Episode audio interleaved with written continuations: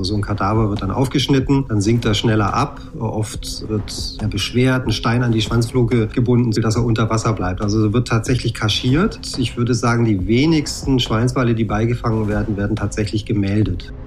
Und dann standen wir neben einem der in diesem Jahr, äh, glaube ich, über 200 toten Tiere, die da insgesamt gefunden wurden. Also das, auch das ist nicht so selten. Immer dann, wenn man einen Delfin verletzt sieht oder in Not oder eben tot am Strand, das, das berührt einen dann.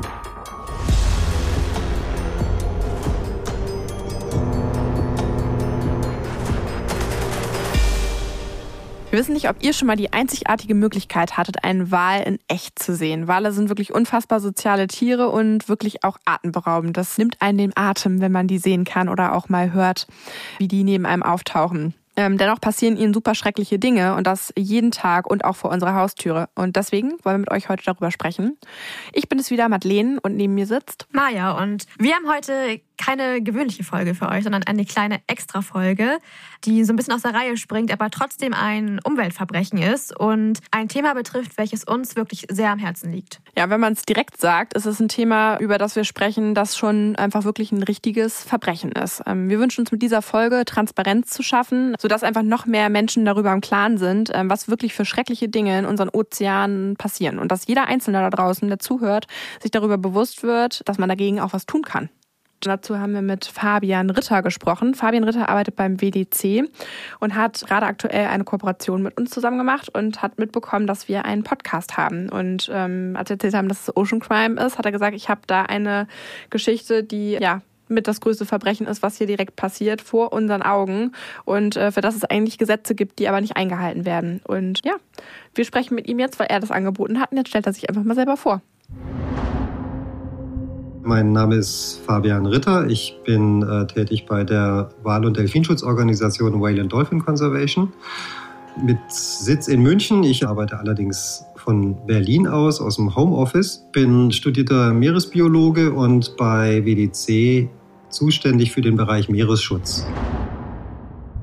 Jetzt haben wir gerade schon gehört, was Fabians Alltag so ausmacht, was man als Biologe tagtäglich macht. Und meistens hat man ja einen besonderen Moment, wie man dazu kommt, was man tut. Ähm, vor allen Dingen, wenn man eine Passion hat und ja, im Umweltschutzbereich tätig ist. Und in dem Fall gab es den bei ihm auch. Und zwar seinen emotionalsten Moment, der ihn quasi dazu gebracht hat, weshalb er die Arbeit äh, tagtäglich macht, die er macht, auch wenn sie manchmal ermüdend ist und ähm, mit noch nicht so viel Erfolg gekrönt, wie wir uns das wünschen würden. Wenn ich es jetzt an einem spezifischen Erlebnis festmachen wollte, dann ist es wahrscheinlich ähm, so eine Episode, da haben wir, wie sagt man, Multiplikatoren, Blogger und so weiter und äh, andere eingeladen nach Sylt, um Schweinswale zu beobachten. Die kann man da im, im, im Sommer relativ gut von Land auch sehen, am Weststrand.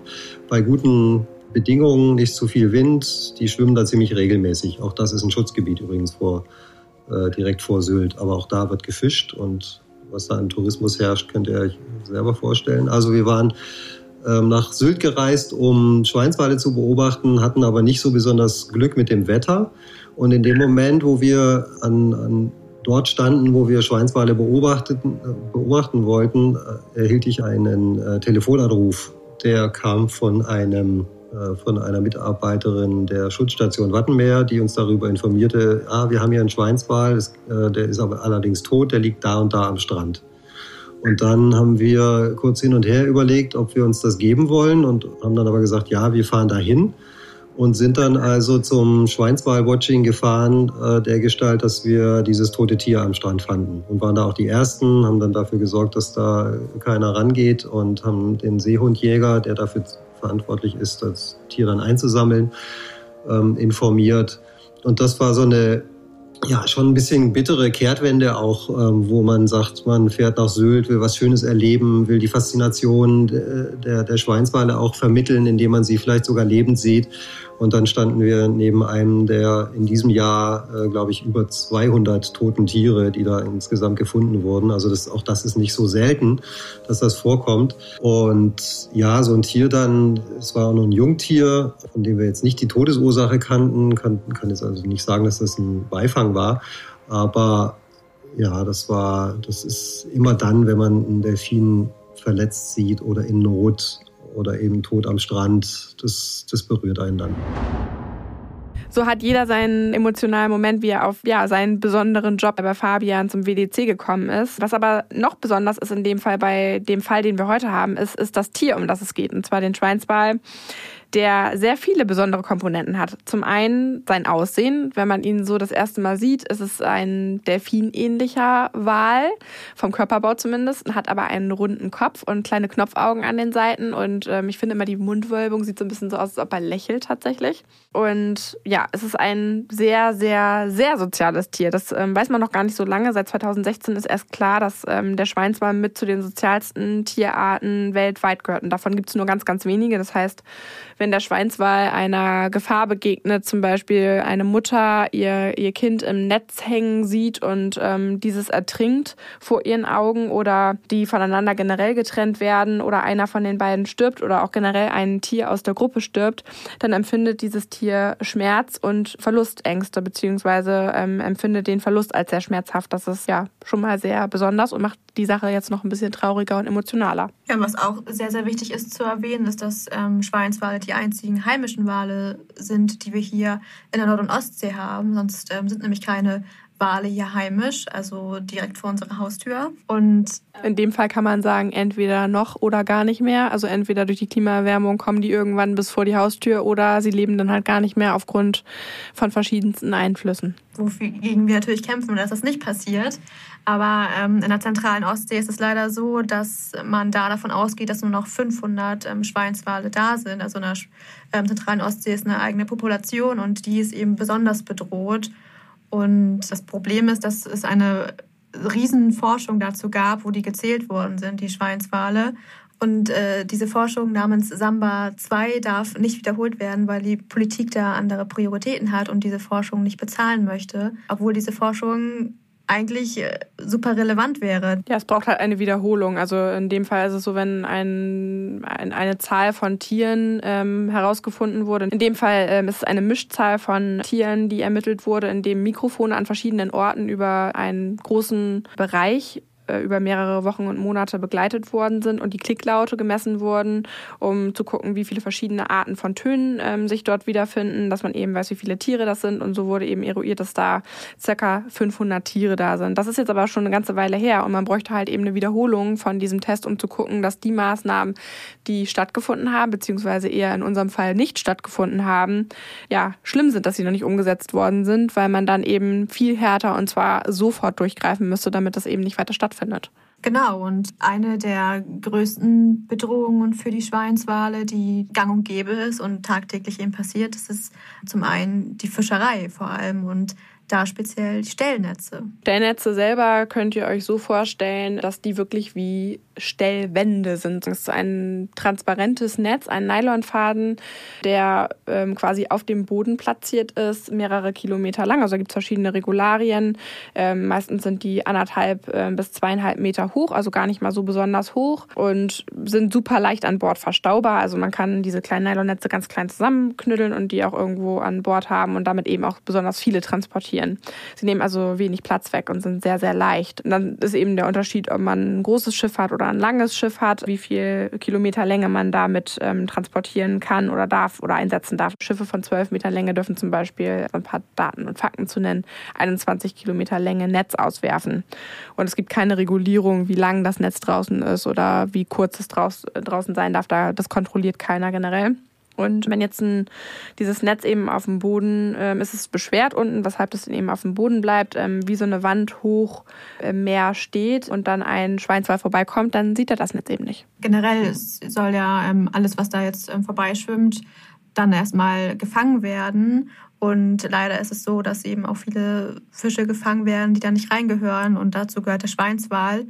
Und bei Schweinswalen ist es eben so, das sind Meeressäuger. Das heißt, sie müssen ab und an mal an die Oberfläche kommen, um Luft zu holen. Und wenn sie da eben ja, verheddert sind, dann können sie nicht an die Oberfläche kommen. Und Fabian hat uns mal erzählt, wie das denn ist, wenn Schweinswale ersticken.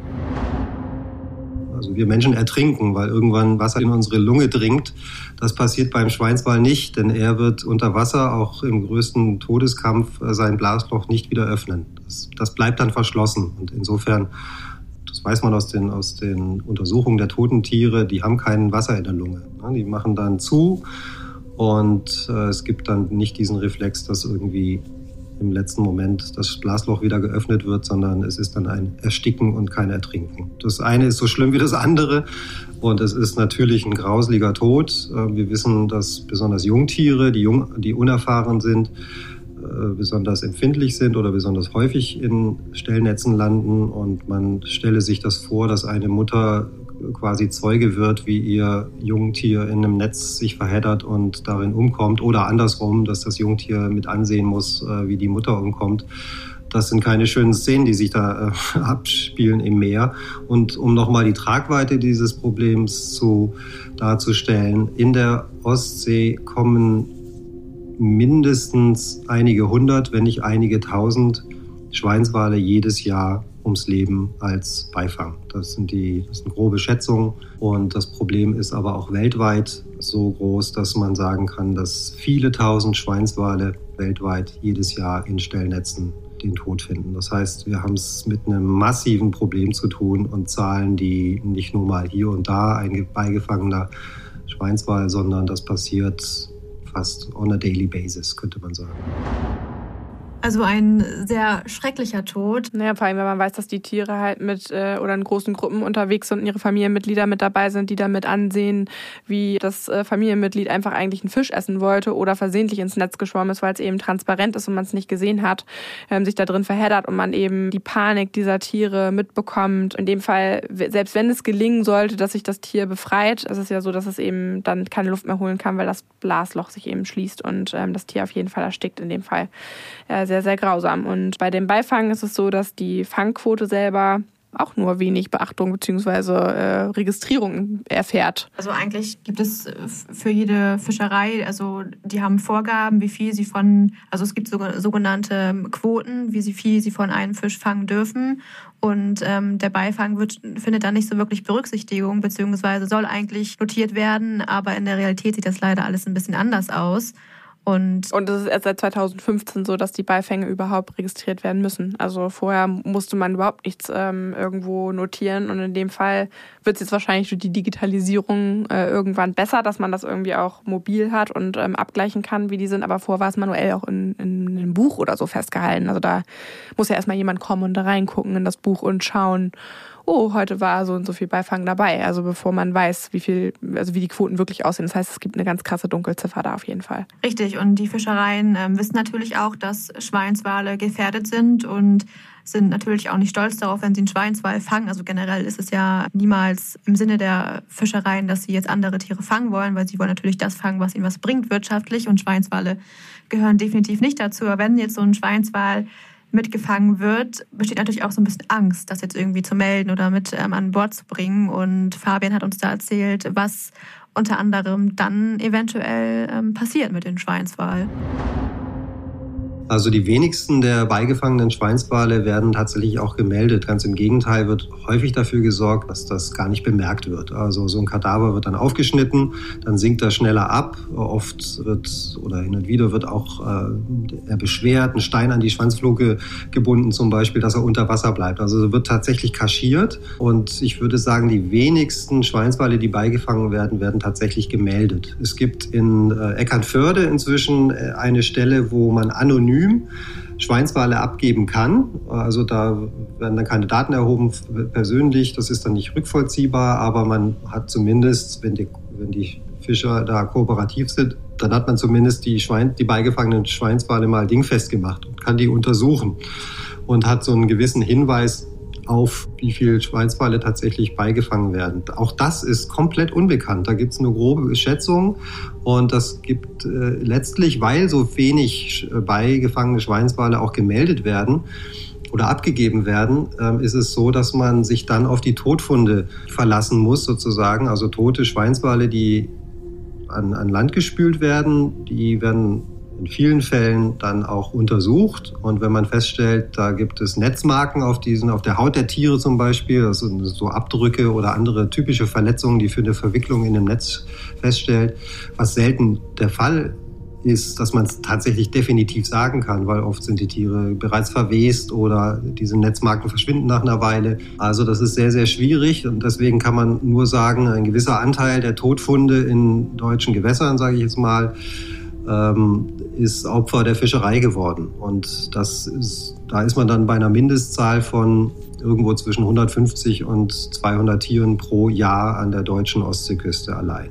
Die, von denen man weiß, dass sie tatsächlich Beifang sind. Dunkelziffer riesig groß, weil viele der Tiere, die auf See sterben oder in den Netzen bleiben, werden einfach entsorgt oder werden nie, tauchen nie irgendwie auf. Grundsätzlich ist es natürlich so, dass die Fischerei deswegen äh, die Beifänge nicht meldet, weil sie solche Konsequenzen fürchtet. Ne? Also wenn man je mehr Beifang an den Tag, ans Tageslicht kommt, desto äh, größer wird die Problematik für eine bestimmte Fischerei. Aber es gibt zahlreiche Beispiele, auch in der Biskaya zum Beispiel, da, wird, äh, da werden jedes Jahr Tausende von gewöhnlichen Delfinen gefangen. Und man weiß ziemlich genau, welche Fischereien daran beteiligt sind. Und trotzdem wird dann immer gesagt, nee, das sind nicht wir, das sind die anderen. Und äh, da ist die Beweisla die, die Bringschuld für die Beweise ist immer noch auf der Seite derjenigen, die das Problem erkennen oder anprangern. Es ist nicht so, dass ähm, von der Fischereiseite äh, offengelegt wird oder die Zahlen dort ähm, unterstützt werden, sondern man muss immer nachweisen, dass das Problem so und so groß ist, dass die Populationen auch angegriffen werden bzw. sinken. Man muss bis aufs Feinste genau äh, die Fischerei sozusagen festnageln und selbst wenn man das weiß und das kann, und das ist ähm, im Moment eben auch aktuell tatsächlich der Fall in der Biskaya, dann hängt es immer noch vom politischen Willen ab, dann eine Fischerei tatsächlich runterzufahren, zu regulieren oder, oder tatsächlich zu verbieten. Ganz ähnlich Stellnetzverbote in Schutzgebieten. Also nochmal grundsätzlich in deutschen Schutzgebieten, die auch spezifische Schweinswale ausgesetzt, ausgewiesen wurden, ist praktisch flächendeckend Stellnetzfischerei noch möglich obwohl dieses Umweltproblem des Beifangs bekannt ist, obwohl die Population in der zentralen Ostsee vom Aussterben bedroht ist, darf in genau dieser Gegend, in den Schutzgebieten, nach wie vor uneingeschränkt gefischt werden. Und das, sagen wir, ist ein absoluter Skandal. Da würde ich eben auch von in Anführungszeichen Verbrechen sprechen. Deswegen passt zum Titel dieser, dieser Podcast-Serie. Es sind Dinge, die ganz klar gegen deutsches und europäisches Umweltrecht verstoßen. Und trotzdem passiert es täglich. Und wir haben eine Kampagne lanciert und eine Petition gestartet vor ähm, nicht allzu langer Zeit. Die hat inzwischen über 100.000 Unterschriften. Und die Forderung an Frau Ministerin Klöckner ähm, lautet, dass wir wollen, dass Stellnetze aus Schutzgebieten verbannt werden. Aus diesen bekannten Gründen. Und selbst das ist ein extrem harter und langer und nicht sehr erfolgversprechender Weg, dass Fischerei ähm, dergestalt eingeschränkt wird und reguliert wird, dass die Beifangproblematik tatsächlich wesentlich verbessert wird. Das ist im Moment nicht sichtbar. Auch wenn Schritte in die Richtung gegangen wird und Maßnahmen ergriffen werden, es, es sind alles Trippelschritte und vermutlich viel zu langsam für diese Population. Die Fischerei hat natürlich generell ein Imageproblem, ähm, wenn natürlich umweltschädliche Netze eingesetzt werden. Und irgendwie weiß man das ja auch so ein bisschen, wenn man sich ein bisschen mit dem beschäftigt, was man konsumiert, dann weiß man, dass das generell Fischessen nicht mehr so gut ist und man sich eben informieren sollte, was man natürlich isst. Das geht natürlich den gesamten Konsum an von jedem äh, Einzelnen, aber so ein bisschen durch die mediale Unterstützung ist es so ein bisschen durchgesickert, dass es eben ja eben besser kontrolliert werden müsste, aber keiner weiß so genau, was, was man überhaupt darf, was die Fischer dürfen. Und das ist eben auch das Problem. Die Fischereien wissen das selber eben auch nicht, weil es gibt eben bei allen Ländern unterschiedliche Regularien. Also ähm, man darf ja als, als Fischerei nicht nur vor deutschen Gewässern fischen, sondern natürlich auch von den angrenzenden Ländern. Und jedes Land hat da ihre eigenen Regularien, ihre eigenen Regelungen und keiner weiß eben so genau, was heißt das denn überhaupt? Also was heißt, wo ich wie viel fischen darf, was ich auswerfen darf und da die Regeln überall anders sind und es keine wirklichen Kontrollen gibt, äh, bis jetzt ähm, kommt natürlich dazu ähm, eine Existenzfrage von Fischereien und auch von den einzelnen Leuten, die dort arbeiten, weil die wollen letztendlich äh, natürlich so viel Fisch wie möglich einfahren, um eine gute Quote für sich zu haben, möglichst wenig Beifang zu haben, aber das lässt sich eben nicht ganz vermeiden, wenn man halt eben mit dieser Art von Netzen vor allen Dingen fischt. Mhm. Und äh, was ja das Erschreckende ist und was auch ähm, auf jeden Fall einen großen Teil des Verbrechens ausmacht am Ende, ist, dass dieser Beifang und diese Stellnetze in Meeresschutzgebieten erlaubt sind. Und wenn ich das Wort Meeresschutzgebiet höre, dann stelle ich mir ja erstmal ein Gebiet vor im Meer, welches wirklich geschützt ist, wo nicht irgendwelche Tiere ähm, sinnlos ums Leben kommen, sondern wo wirklich daran gearbeitet wird, dass ähm, ja, das Ökosystem Meer sich irgendwie erholen kann. Und jetzt sind Stellnetze da aber erlaubt. Ja, Stellnetze sind dort äh, in Schutzgebieten vor allen Dingen nicht nur ähm, erlaubt, sondern sie sind uneingeschränkt erlaubt. Also man kann Stellnetze dort einsetzen, wo man möchte. Und wir lachen jetzt so, aber es ist eigentlich, das ist das größte Verbrechen, was man sich überhaupt vorstellen kann. Es gibt ein Gebiet, was geschützt ist wo uneingeschränkt diese Todesfallen aufgestellt werden dürfen. Also es sind Dinge, die ganz, ganz klar gegen das äh, deutsche und europäische Umweltrecht verstoßen. In dem Fall muss man jetzt ein bisschen mehr verstehen, was sind um, äh, was sind denn diese Naturschutzgebiete überhaupt? Um die Frage hinreichend zu beantworten, bräuchte ich eine Stunde weil ähm, ein Schutzgebiet ist nicht gleich ein Schutzgebiet. Schutzgebiet kann alles sein, von Nationalpark riesigen Ausmaßes bis hin in einem ganz kleinen Gebiet. Es kann auf bestimmte Arten abzielen, auf bestimmte Ökosystemanteile. Es kann ähm, auf Fischerei äh, bezogen sein oder andere Aktivitäten. Aber was spezifisch in einem bestimmten Schutzgebiet erlaubt oder nicht erlaubt ist, steht immer in einem Managementplan, der dazugehört, eigentlich. Dazu muss man jetzt sagen, dass die meisten Schutzgebiete, Meeresschutzgebiete auf der Welt keinen Managementplan haben. Das heißt, die bestehen eigentlich nur auf, auf dem Papier. Da ist eine Linie gezogen und da wird gesagt, das ist Schutzgebiet. Aber was der eigentliche Schutz ist, bleibt häufig unklar, weil in dem Moment, wo man Maßnahmen ergreift, und sagt, das ist verboten, das ist reguliert, das darf nicht mehr passieren oder das muss weniger passieren, muss man ja auch für die Einhaltung sorgen. Und da wird es teuer. Da wird es aufwendig und sehr, sehr teuer für jede Form der Regulierung, die von der politischen Seite und meistens eben von staatlicher Seite kommt. So, und ähm, deswegen stehen ganz viele Meeresschutzgebiete eben nur auf dem Papier. Wir nennen das die Paper Parks. Und als Beispiel, um jetzt mal die deutschen Schutzgebiete in der Nord- und Ostsee zu nehmen, da gibt es jetzt zwar inzwischen für die Nordsee Managementpläne und für die Ostsee auch im Entwurf, aber das Ganze hat über zehn Jahre gedauert, diese Managementpläne zu entwickeln, um dann festzulegen, dass Kies- und Sandabbau zum Beispiel doch noch erlaubt ist, aber Schifffahrt ähm, nur in bestimmten Gebieten, Windkraftanlagenbau äh, darf nicht prinzipiell nicht in Schutzgebieten in Deutschland mehr stattfinden gibt aber immer Ausnahmen und so weiter. Also es ist ein hochkomplexes Geschehen und in, in die Erarbeitung von solchen Managementplänen, die obliegt jetzt verschiedenen Ministerien.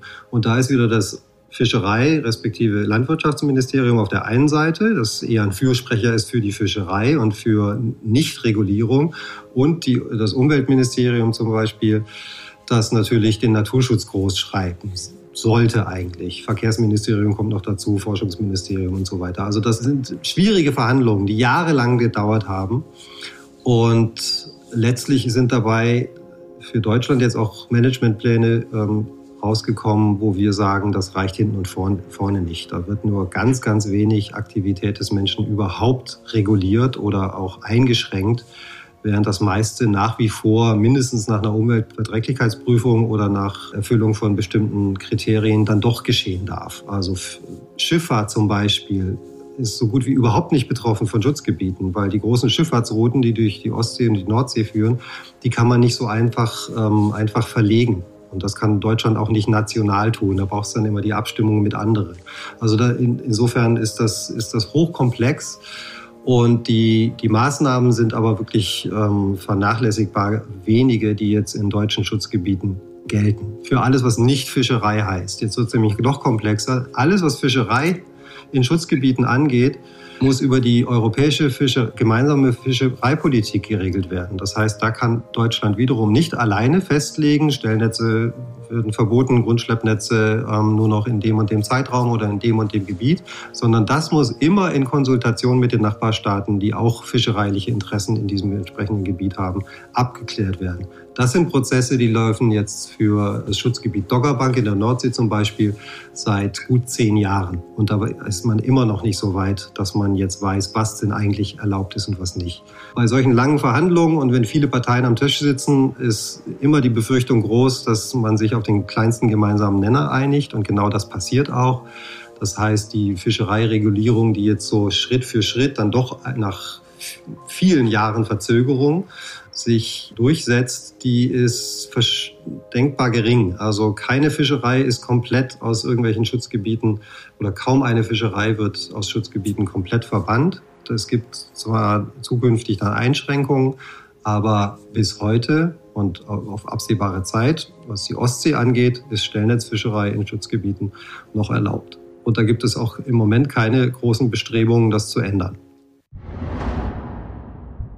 Jetzt haben wir gerade ähm, einiges über Paperparks gehört, was ja einfach Wahnsinn ist. Es steht auf dem Papier fest seit über zehn Jahren, dass man manche Dinge gar nicht mehr machen darf und die verboten sind und trotzdem passiert es tagtäglich.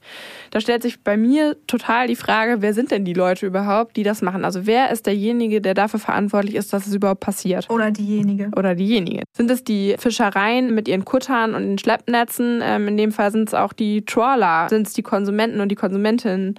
Ähm, die Politik generell, die das begünstigen und ähm, vor allen Dingen auch die Landesfischereiverbände, die ja die Vertreterinnen auf dem politischen Parkett sozusagen sind für die Fischerei. Fischereien. Politische Lobbyarbeit von der Fischereiseite aus ist äh, sehr machtvoll und dort geht es um sehr, sehr, sehr, sehr viel Geld. Deswegen ist es natürlich in deren Interesse, möglichst viel auch rauszuholen mit allen Konsequenzen, die eben dann passieren. Und ja, das versucht halt Fabian tagtäglich unter anderem zu vermeiden. Richtig, und er hat uns auch nochmal erzählt, also es gibt nicht nur eben diese Paperparks, wo in welchen trotzdem Stellnetzfischerei ähm, stattfindet, sondern speziell betreffende Schweinswal gibt es ein bindendes Abkommen, welches es eigentlich untersagt, dass der Schweinswal in irgendeiner Form bedroht oder geschädigt werden darf. Und das erklärt er uns nochmal, welches Abkommen es da gibt. Ich wollte nochmal so eine Betonung darauf legen, warum wir von Umweltverbrechen sprechen oder ähm, das im, im Grunde als quasi Verbrechen deklarieren können, was da in Europa passiert. Und das Beispiel wäre wieder der Schweinswalschutz und ein Abkommen, was 2004 aufgesetzt wurde unter Beisein von Deutschland, äh, was da seit, seit jeher Mitglied ist. Das ist ein äh, Schutzabkommen zum Schutz der Kleinwale inklusive des Schweinswals in Europa. ASCOBANS heißt dieses Schutzabkommen. Das ist ein Tochterabkommen der Convention on Migratory Species, CMS die, die Konvention zum Schutz der wandernden Arten. Da gibt es verschiedene ähm, Unterabkommen und eins betrifft die Nordsee, Ostsee und den sich anschließenden Nordostatlantik. Und in, innerhalb dieses Gebietes gibt es den Anspruch und den Ansporn und die Festlegung darauf, dass Kleinwale streng geschützt sind. Es gibt dazu, das wurde über die Jahre erarbeitet, über jährliche Treffen, die auch nach wie vor jedes Jahr stattfinden, Aktionspläne und ganz spezifische Festlegungen, wie man denn Delfine, andere Kleinwale und Schweinswale in europäischen Gewässern ganz spezifisch schützt. Da gibt es den Jastania-Plan, der gilt für die zentrale Ostsee. Da sind wir wieder bei dem vom Aussterben bedrohten Population. Und dieser Aktionsplan, der Jastania-Plan, den gibt es seit 2006, glaube ich. Der wurde, oder 2009, der wurde mehrfach überarbeitet. Also der ist über ein Jahrzehnt alt.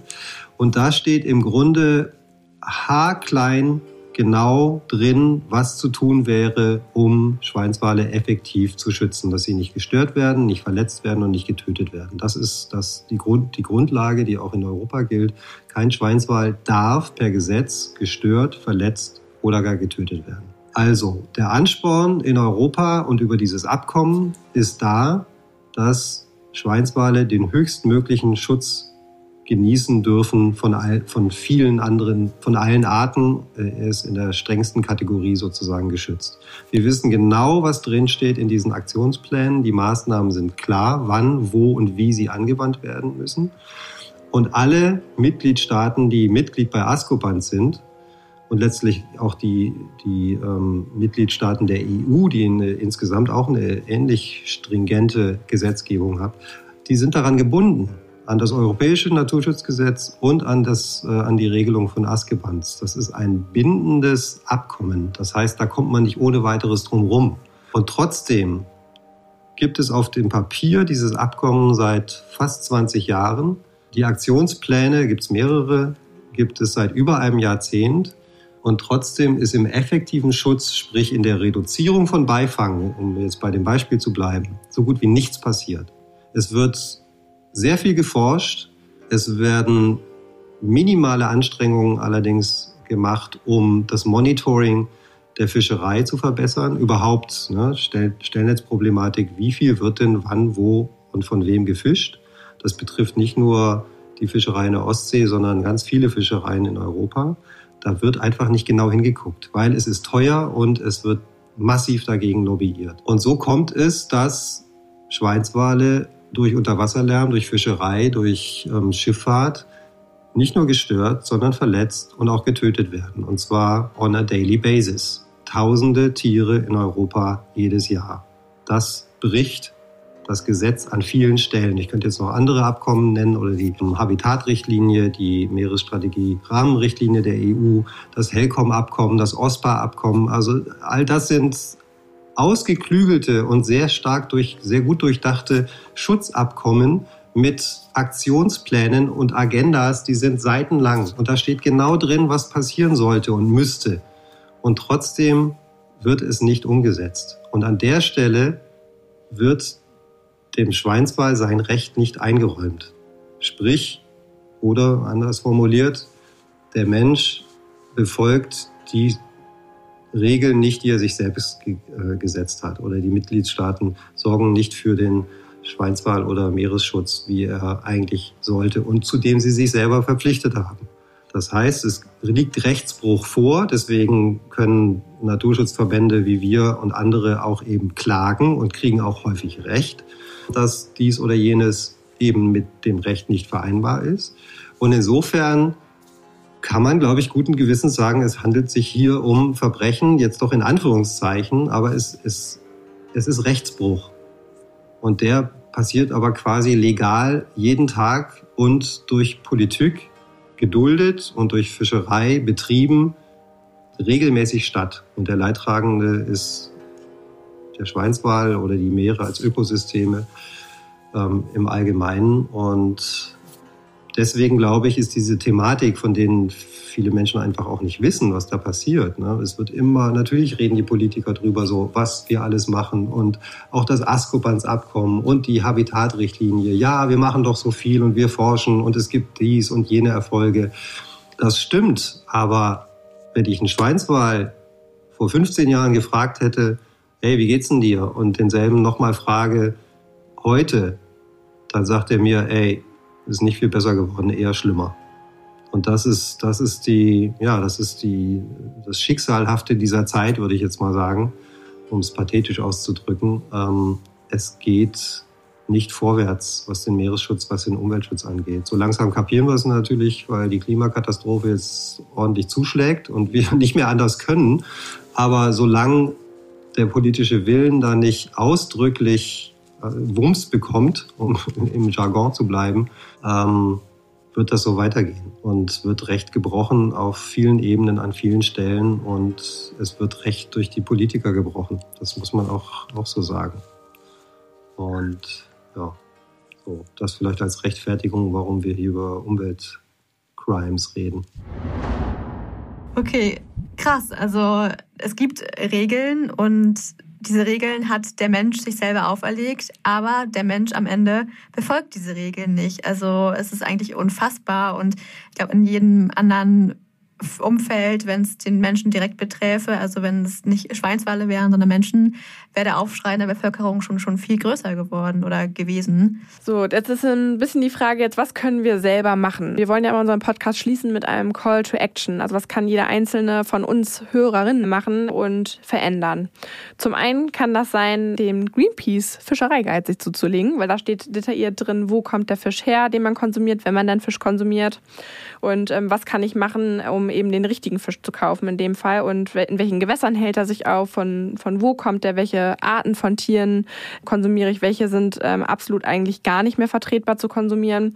In dem Fall ist es natürlich auch so, dass ihr auch generell euren Konsum anschauen solltet, also was auch sonst ihr konsumiert, nicht nur bei den Fischen. Und ähm, wenn ihr sonst selber noch was machen wollt, könnt ihr natürlich auch den WDC unterstützen oder euch ein Bracelet zulegen. Und Unternehmen, Konzerne, die da irgendwie involviert sind, einfach kontaktieren und sagen, dass ihr euch ein anderes Verhalten wünscht und da einfach selber aktiv werdet. Und wenn ihr selber ein Unternehmen habt, ähm, eure Sachen überdenken und ja, selber auch als Unternehmen aktiv werden. Vielleicht habt ihr auch eine Kartine bei euch, was den Konsum angeht.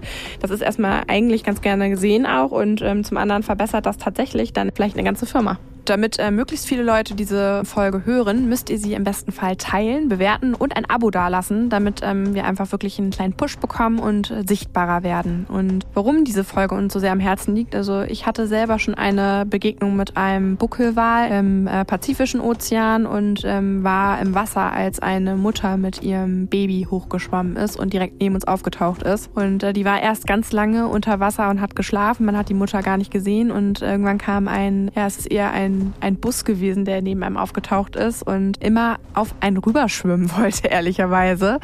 Äh, immer in die Richtung von ähm, mir und Benjamin damals geschwommen ist. Und ja, das war einfach ein krasses Erlebnis. Irgendwann kam dann die Mama aus dem Schlaf, die schlafen halt senkrecht, ähm, hochgeschwommen und hat das Baby von uns quasi weggerückt, weil das immer wieder auf, äh, in unsere Richtung schwimmen wollte. Und ähm, ist dann mit dem Baby davon geschwommen. Und ja, das war schon einfach ein abgefahrenes Erlebnis. Deswegen ja, teilt und hört und sprecht darüber. In diesem Sinne, bis zum nächsten Mal. Tschüss. Unser Podcast Ocean Crime ist eine Produktion von Bracenet in Zusammenarbeit mit Klangmagneten und Flying Podcast. Hinter dem Mikro sitze ich, Maja Löwedey. Und ich, Madeleine von Hohenthal. Die Inhalte unseres Podcasts haben wir aus erster Hand und wurden mit größter Sorgfalt recherchiert. Für die Richtigkeit, Vollständigkeit und Aktualität der Inhalte können wir jedoch keine Gewähr übernehmen. Wir schließen jegliche Haftung für das Offenlegen von geheimen Informationen aus und wir können keine Haftung für eventuelle Folgen übernehmen.